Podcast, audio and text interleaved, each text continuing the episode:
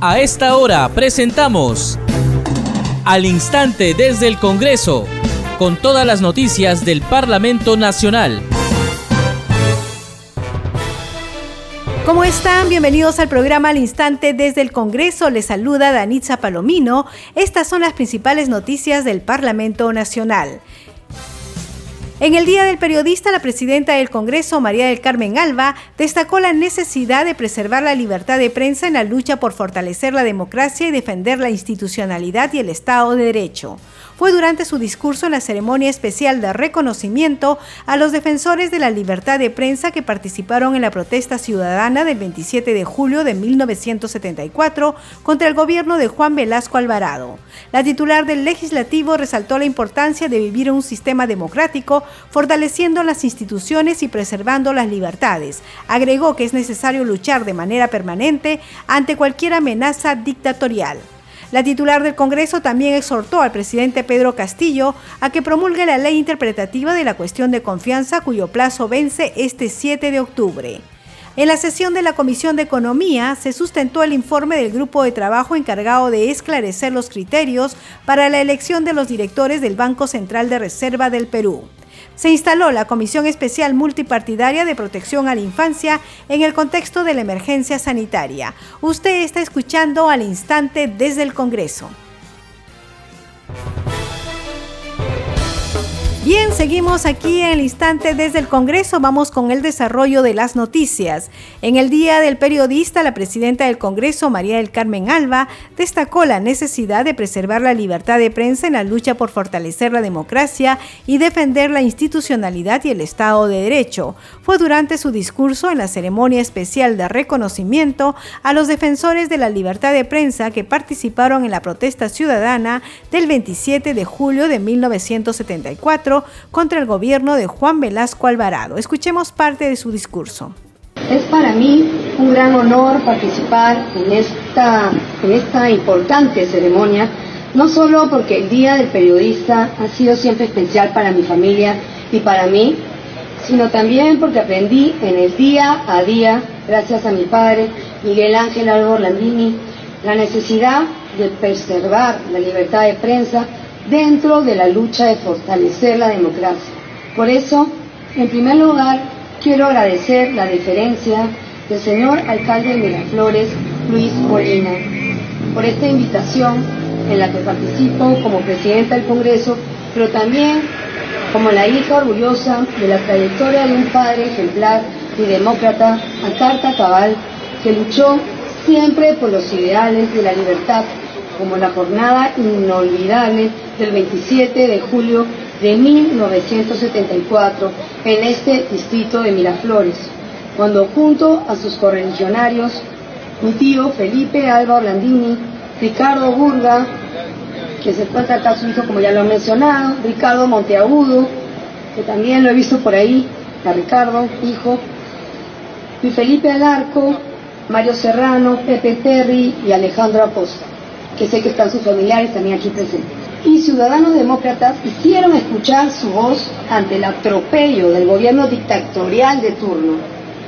Esas voces que reclamaban libertad lograrían años después, con el eco ciudadano, el retorno a la democracia y la devolución de los medios de comunicación a sus legítimos dueños, como primera medida del gobierno democrático de Fernando Belaúnde Terry en 1980.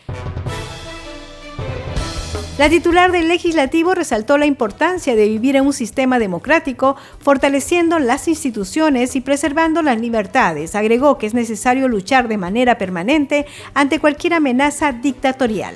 Dentro de las lecciones importantes aprendidas por quienes fuimos testigos desde niños de las últimas décadas de nuestro proceso político, está la importancia de vivir en un sistema democrático fortaleciendo las instituciones y preservando las libertades. Y este aprendizaje está complementado por la necesidad de luchar de manera permanente ante cualquier amenaza dictatorial, que no solo concentra el poder, sino también que atenta contra la libertad de expresión y la libertad de prensa, sin las cuales no es posible hablar de democracia y tampoco es posible construir un futuro de dignidad para nuestra patria. Desde Platón, el viejo filósofo griego, hemos aprendido que la libertad está en ser dueños de la propia vida. En épocas más contemporáneas, el gran escritor mexicano Octavio Paz nos decía que sin democracia la libertad es una quimera. Pero tal vez nuestra experiencia más cercana está en las lecciones de Fernando Belaúnde Terry, quien nos decía, sabemos bien que en la democracia la cruz la lleva frecuentemente el gobernante y que en la dictadura que destruye la libertad, esa cruz inevitablemente la carga el pueblo. Por eso es que defender la libertad es defender al pueblo. Y por eso es que la noble labor de los periodistas y de la prensa independiente tiene que ser valorada porque solo con su contribución podremos lograr una sociedad más justa y libre. Hablaba al inicio de mi intervención del gran honor que para mí representa participar en este evento y tomar la palabra como presidenta del Congreso de la República. Siempre es una desventaja hablar después de grandes personajes como los que me han antecedido en el uso de la palabra, tanto Ricardo Burgos como decano del Colegio Periodista de Lima, como Luis Molina como alcalde de Miraflores. Son voces autorizadas que dan brillo a este importante evento. Pero permítanme agradecerle especialmente, en nombre de mi familia, a Javier Díaz Orihuela, quien siempre ha tenido palabras generosas hacia mi padre y en el recuerdo de él, que fue su correligionario y amigo. Quiero decirle que aprecio su trayectoria y su consecuencia con el legado de Fernando Belaúnde Terry, siempre defendiendo la libertad luchando por la democracia, la institucionalidad y el Estado de Derecho. Asimismo, dio detalles de la reunión que sostuvieron en Palacio de Gobierno con el presidente Pedro Castillo. A esta reunión asistieron también los voceros de las diferentes bancadas en la noche del miércoles. manifestamos nuestra incomodidad por estas declaraciones, con un tufillo amenazante, y fue clarísimo el, presidente que no, había esa, ese ánimo, que no se había tampoco visto ese tema. ¿no? Eh, y eso fue en general lo que hablamos, ¿no? Un poco manifestándole eh, nuestra disconformidad. De, de, hecho, muchas bancadas, eh, voceros pidieron que Bellido dé un paso al costado, ¿no? Y que hicieran algunos cambios en el gabinete, que ya sabemos que eso es público, que en las reuniones que ha tenido el presidente con las distintas bancadas parlamentarias ha sido ese pedido, ¿no? que reformule su gabinete, que no estaban de acuerdo con, con los perfiles, que no eran las personas idóneas para apoyarlo a él y para que haga un buen gobierno. Pero todos coincidimos en que nosotros queríamos que él hiciera un buen gobierno, que el país lo necesitaba, que estamos en una coyuntura muy difícil, ¿no? Sabemos que se necesita reactivación económica, no hay empleo, tenemos el tema de la crisis sanitaria y que él tenía que eh, elegir a, a las mejores personas para que le ayuden a él a gobernar bien, ¿no? ¿Y cuál fue la respuesta del presidente ante esta, esta señalamiento? Sí, me dijo que, que estaba evaluándolos, ¿no? que había dado como unos tres meses al gabinete para ver los resultados después de cada gestión, ¿no? nos agradeció por ir y entendió nuestra preocupación y fue una reunión muy cordial. Seguimos al instante desde el Congreso y ante la Comisión de Presupuestos se presentó Carlos Rúa, gobernador del Gobierno Regional de Ayacucho, para sustentar el presupuesto asignado a su región para el año fiscal 2022.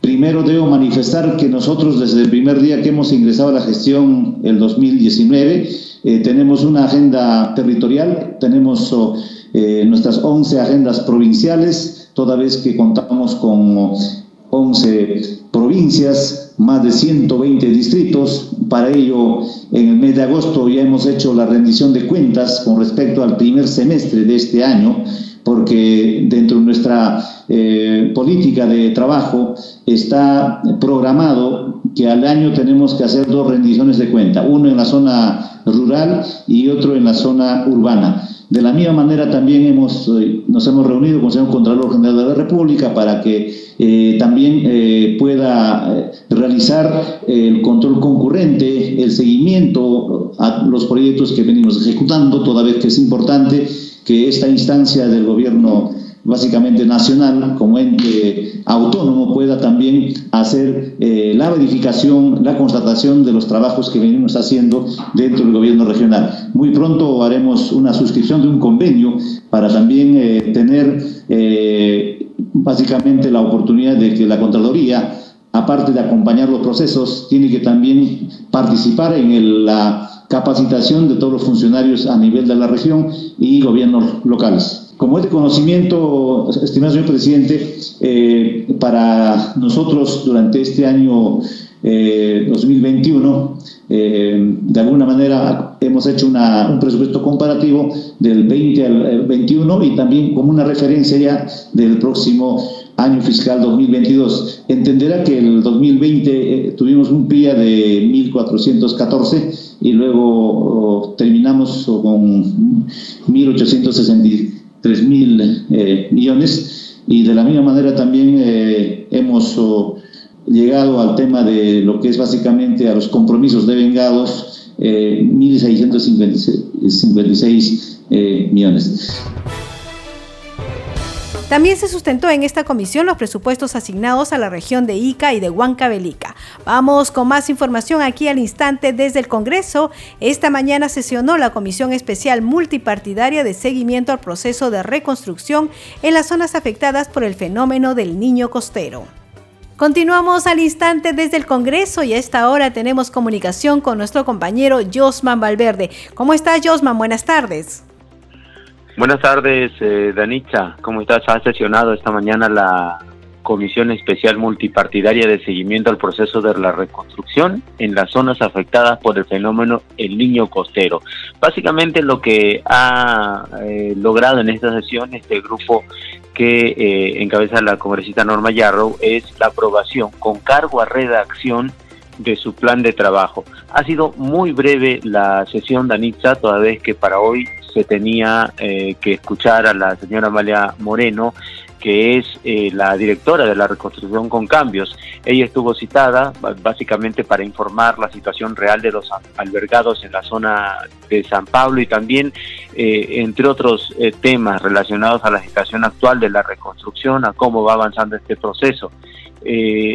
ella estuvo unos segundos, un momento y eh, ante una intempestiva retirada, como lo ha señalado la propia congresista Norma Yarro, lo que se va a hacer es eh, volverla a convocar, volverla a citar.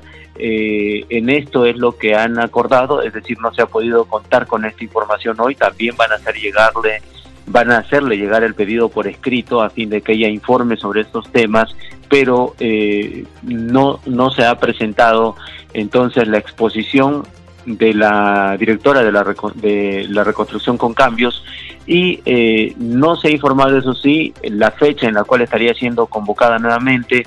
Eh, se estima que podría ser para la próxima sesión, pero en todo caso, eso es lo ocurrido hoy en lo que respecta a esta comisión especial. Eh, aprobación del plan de trabajo con cargo a redacción y una exposición interrumpida que hubo y que se espera en todo caso reprogramarla a fin de conocer los detalles de esta situación eh, de la reconstrucción, porque ya son varios años los que eh, esperan muchas personas, muchos peruanos, el que se tomen estas acciones, van avanzando eh, los meses, los años y aún no hay obras concluidas en muchos casos y es lo que se quería conocer, precisamente el detalle de cómo va avanzando este proceso, Danita. Esa información, retornamos contigo estudios para el desarrollo de más noticias.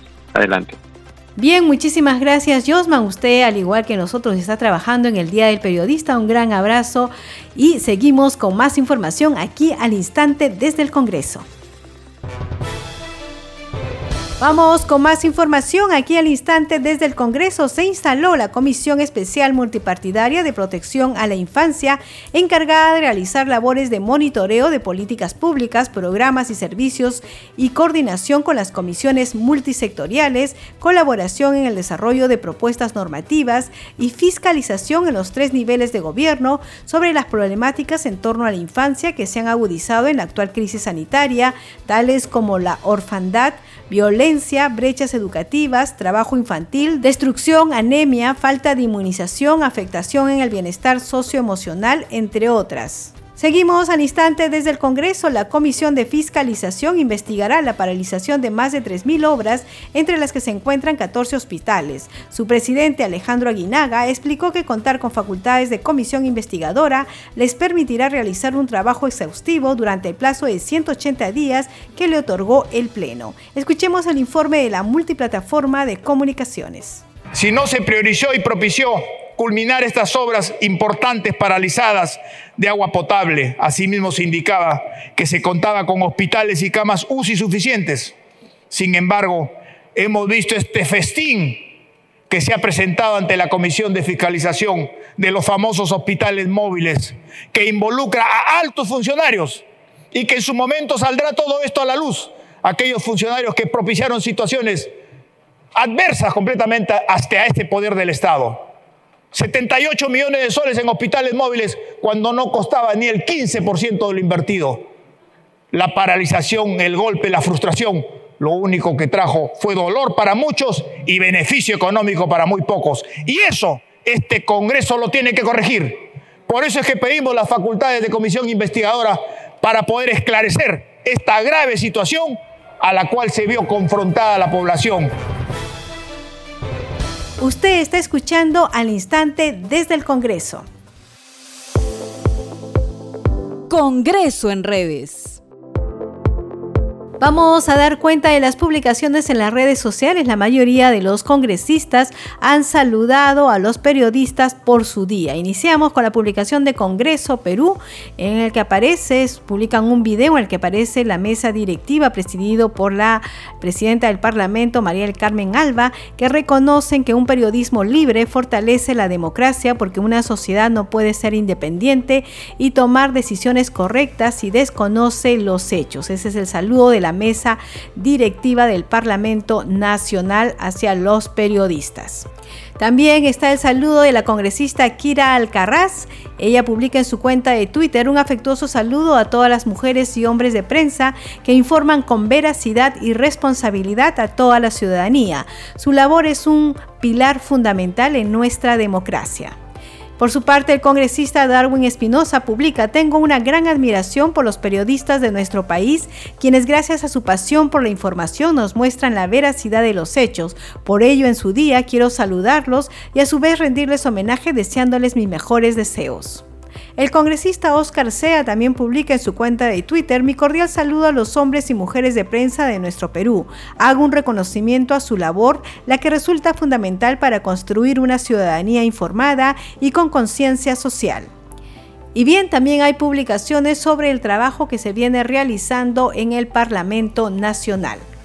La congresista Flor Pablo Medina publica en su cuenta de Twitter Acompáñame en la sesión de instalación de la Comisión Especial Multipartidaria de Protección a la Infancia en el contexto de la emergencia y eh, coloca una dirección arroba con guion bajo infancia. Entonces en esa dirección podemos ubicar toda la información respecto al trabajo que va a realizar esta Comisión Especial Multipartidaria de Protección a la Infancia. Por su parte, el congresista Esdras Ricardo Medina eh, publica en su cuenta de Twitter, en mi calidad de presidente de la Comisión de Educación participé junto al ministro de Educación, Juan Cadillo, en la inauguración de la nueva infraestructura educativa del Colegio Simón Bolívar del Distrito de Comas. Gran noticia frente al plan de retorno a clases. Por su parte, la congresista Silvia Montesa informó que ha sesionado la Comisión de Economía del Congreso de la República, donde se desarrolló la exposición Criterios para la elección del directorio del BCR. Bien, hasta aquí la secuencia de redes sociales. Las publicaciones continúan, los saludos también. Los congresistas de las diferentes bancadas están reconociendo la labor de los periodistas en el país. Usted está escuchando al instante desde el Congreso. Conforme a la moción de orden del día 323, el ministro de Trabajo, Iber Maraví, respondió ante el Pleno del Congreso el pliego interpelatorio. Vamos con el informe de la multiplataforma informativa del Congreso de la República. Ante el Pleno de Congreso de la República, el ministro de Trabajo, Iber Maraví, contestó las siete preguntas sobre su presunta participación en atentados terroristas en Ayacucho. La primera pregunta de pliego interpelatorio se refirió a sus relaciones con el SUTET CONARE, que tendría vínculos con organizaciones subversivas como el Movadef. Antes de dar las respuestas, reiteró que a la fecha no tiene ningún antecedente penal ni judicial.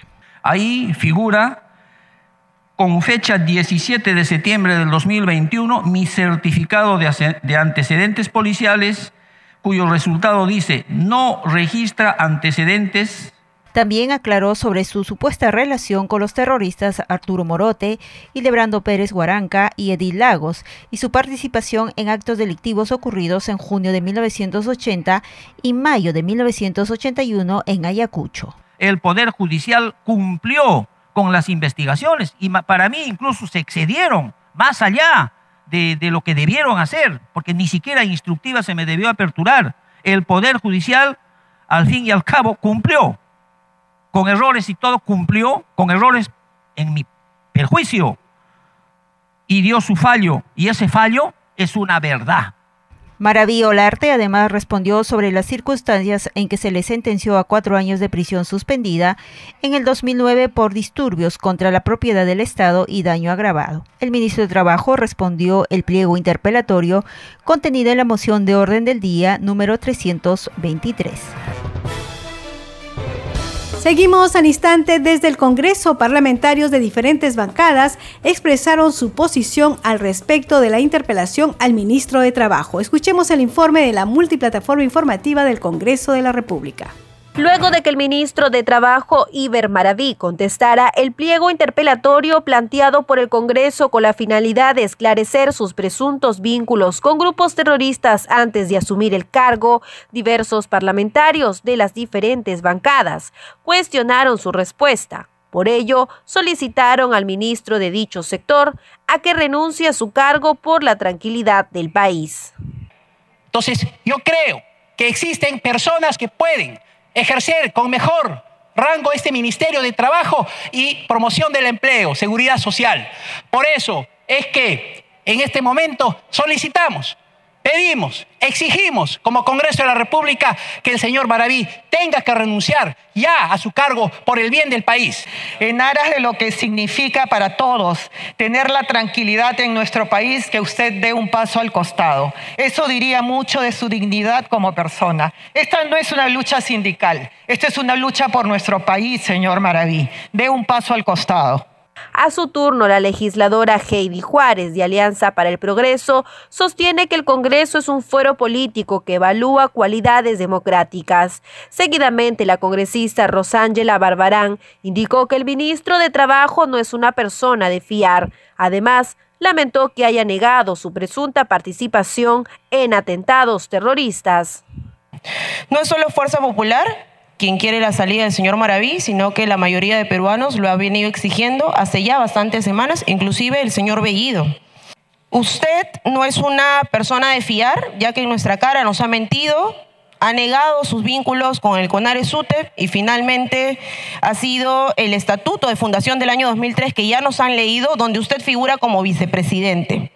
Yo quiero dirigirme al señor Castillo, ¿no? Y que deje de poner a nuestro país en una crisis constante por sus malas decisiones, por su improvisación y por la elección de ministros cuestionados y que están desestabilizando nuestro país. De otro lado, los congresistas de Perú Libre se opusieron a la interpelación ministerial y señalaron que existen grupos que están obstruyendo al gobierno para que no avancen en favor del pueblo.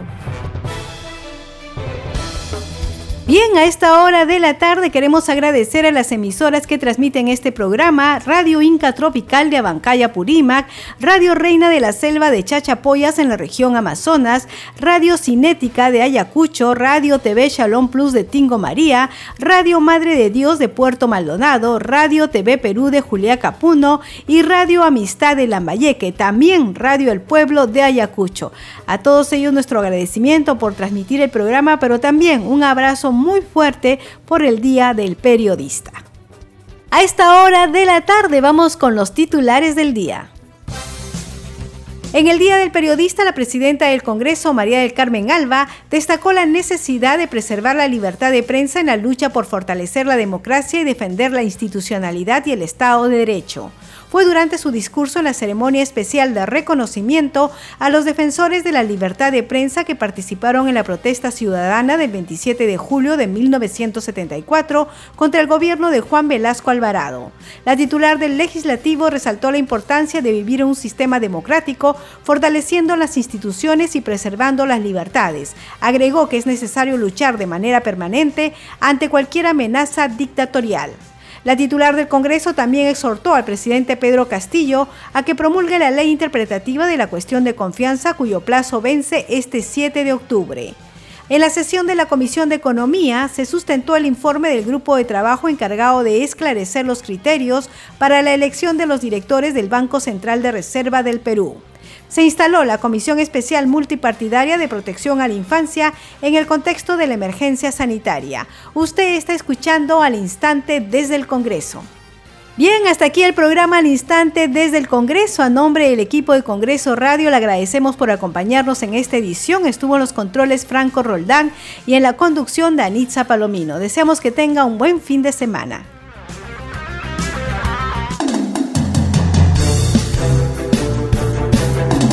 Hasta aquí, al instante desde el Congreso, con todas las noticias del Parlamento Nacional.